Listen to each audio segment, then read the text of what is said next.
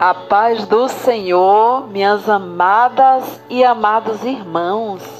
Estamos aqui hoje com muita satisfação com o primeiro herói da fé, Jerônimo Savonarola, o percursor da grande reforma. Ele que foi nascido em 1452 e faleceu em 1498. O povo de toda a Itália afluía em número sempre crescente. A Florença, a famosa Catedral do Omo, não mais comportava as enormes multidões.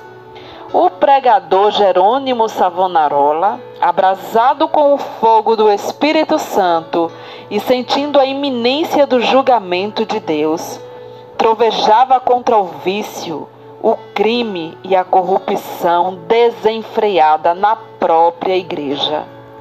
Como resultado, o povo abandonou a leitura das publicações torpes e mundanas para ler os sermões do ardente pregador deixou os cânticos das ruas para cantar os hinos de Deus.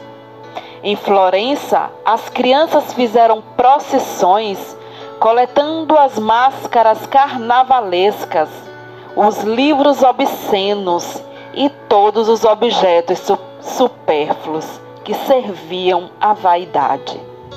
Com isso, formaram em praça pública uma pirâmide de 20 metros de altura e atearam-lhe fogo.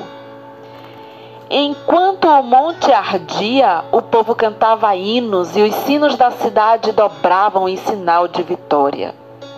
Se o ambiente político fosse o mesmo que depois veio a ser na Alemanha, o intrépido e devoto Jerônimo Savonarola teria sido o instrumento usado para iniciar a grande reforma, em vez de Martinho Lutero. Apesar de tudo, Savonarola tornou-se um dos ousados e fiéis arautos que conduziram o povo à fonte pura e às verdades apostólicas registradas nas sagradas escrituras. Jerônimo era o terceiro dos sete filhos da família Nasceu de país cultos e mundanos, mas de grande influência. Seu avô paterno era um famoso médico na corte do Duque de Ferrara. E os pais de Jerônimo planejavam que o filho ocupasse o lugar do avô. No colégio era aluno esmerado, mas os estudos da filosofia de Platão e de Aristóteles deixaram-lhe a alma sequiosa.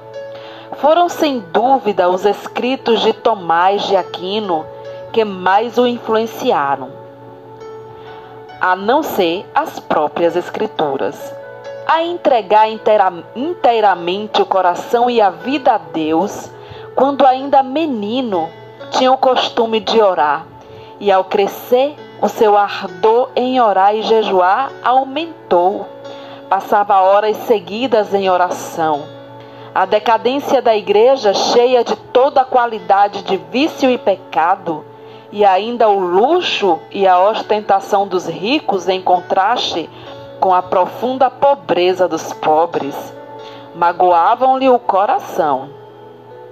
Passava muito tempo sozinho nos campos e à beira do rio, em contemplação perene perante Deus, ora cantando, ora chorando, conforme os sentimentos que lhe ardiam no seu peito.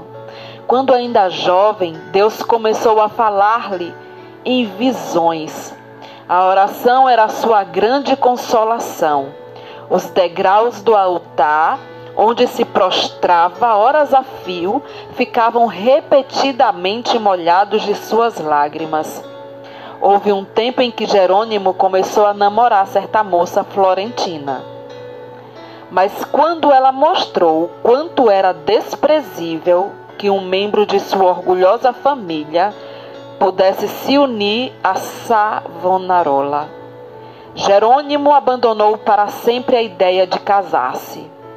Voltou a orar com crescente ardor enjoado do mundo, desapontado acerca dos seus próprios anelos, sem achar uma pessoa compassiva a quem pudesse pedir conselhos e cansado de presenciar as injustiças e perversidades que o cercavam, coisas que não podia remediar, resolveu abraçar a vida monástica. Ao apresentar-se no convento, não pediu o privilégio de se tornar monge, mas rogou que o aceitassem para fazer os serviços mais vis da cozinha, da horta e do mosteiro. Na vida do claustro, Savonarola passava ainda mais tempo em oração, jejum e contemplação perante Deus. Sobrepujava todos os outros monges em humildade, sinceridade e obediência, sendo apontado para lecionar filosofia, atividade que exerceu até sair do convento. Depois de passar sete anos no mosteiro de Bolonha, Jerônimo foi para o convento de São Marcos, em Florença. Grande foi o seu desapontamento ao ver que o povo florentino era tão depravado como o dos demais lugares. Até então, ainda não conhecia que somente a fé em Deus salva o pecador. Ao contemplar um ano no convento de São Marcos, foi apontado instrutor dos noviciados e, por fim, designado pregador do mosteiro. Apesar de ter ao seu dispor uma excelente biblioteca, Savonarola utilizava-se mais e mais da Bíblia como seu livro de instrução. Sentia cada vez, cada vez mais o terror e a vingança do dia do Senhor que se aproxima, e às vezes entregava-se a trovejar do púlpito contra a impiedade do povo. Eram tão poucos os que assistiam às suas pregações que Savonarola resolveu dedicar-se inteiramente à instrução dos noviciados. Contudo, como Moisés, não podia escapar à chamada de Deus. Certo dia, ao dirigir-se a uma feira, teve repentinamente uma visão dos céus abertos por onde passavam. Perante seus olhos, todas as calamidades que sobrevirão à igreja. Então lhe pareceu ouvir uma voz do céu ordenando-lhe anunciar aquelas coisas ao povo. Convicto de que a visão era do Senhor, começou novamente a pregar com voz de trovão. Sob a nova unção do Espírito Santo, a sua coordenação, condenação ao pecado era feita com tanto ímpeto que muitos dos ouvintes, ao fim da prédica, saíam andando atordoados, sem falar nas ruas. Era coisa comum durante seus sermões. Homens e mulheres de todas as idades e de todas as classes romperem em veemente choro. O ardor de Savonarola na oração aumentava dia após dia e a sua fé crescia na mesma proporção. Frequentemente, ao orar, caía em êxtase. Certa vez, enquanto sentado no púlpito, sobreveio-lhe uma visão durante a qual ficou imóvel por cinco horas. Nesse período, todos os presentes à igreja contemplaram o rosto do pregador brilhando. Em toda a parte onde Savonarola ministrava, seus sermões contra o pecado produziam profundo terror. Os homens mais cultos começaram então a assistir às pregações em Florença. Foi necessário realizar as reuniões na Duomo, onde continuou a pregar durante oito anos. O povo se levantava à meia-noite e esperava na rua até a hora de abrir a catedral. O corrupto regente de Florença, Lourenço Médici, experimentou todas as formas de abordagem: a bajulação, as peitas, as ameaças e os rogos, para induzir Savonarola a desistir de pregar contra o pecado. E especialmente contra a perversidade do regente. Por fim, vendo que tudo era debalde, contratou o famoso pregador Frei Mariano para falar contra Savonarola. Frei Mariano pregou um sermão, mas pelo fato de o povo não ter prestado atenção à sua eloquência e astúcia, ele não ousou continuar. A essa altura, Savonarola profetizou que Lourenço, o Papa e o rei de Nápoles morreriam dentro de um ano, e assim sucedeu. Depois da morte de Lourenço, Carlos VIII da França invadiu a Itália e a influência de Savonarola aumentou ainda mais. O povo abandonou a literatura torpe e mundana para ler os sermões do famoso pregador. Os ricos socorriam os pobres em vez de oprimi-los. Foi nesse tempo que o povo fez a grande fogueira em Florença e queimou grande quantidade de artigos usados para alimentar vícios e vaidade. Não cabia mais na grande Duomo o seu imenso auditório. Contudo, o sucesso de Savonarola foi muito curto.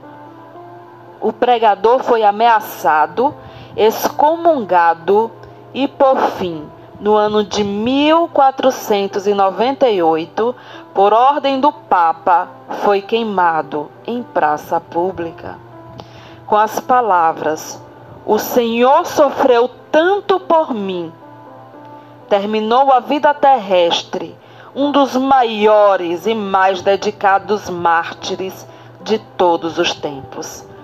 Apesar de continuar até a morte sustentando muito dos erros da Igreja Romana, ensinava que todos os que realmente crentes estão na verdadeira Igreja. Ele ensinava que todos os que são realmente crentes estão na verdadeira igreja.